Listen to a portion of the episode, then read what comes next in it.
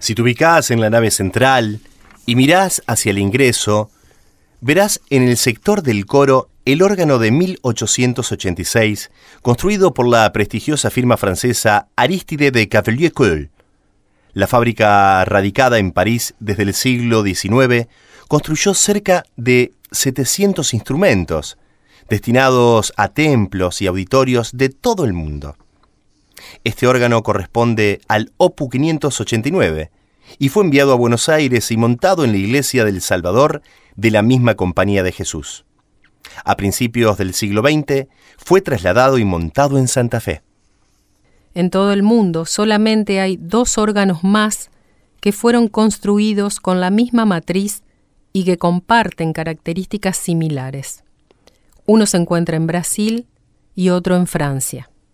Como has descubierto a lo largo de las distintas pistas que conforman la audioguía del santuario, este sitio que integra la manzana jesuítica de Santa Fe conserva un patrimonio histórico, arquitectónico, artístico y religioso único y de gran valor turístico-cultural.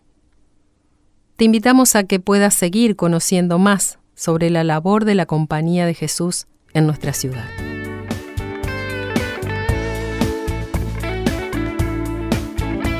Hasta aquí llegamos en este recorrido. Te invitamos a seguir conociendo más de Santa Fe Capital a través de las demás audioguías. Recorre nuestras calles y sé parte de nuestra historia.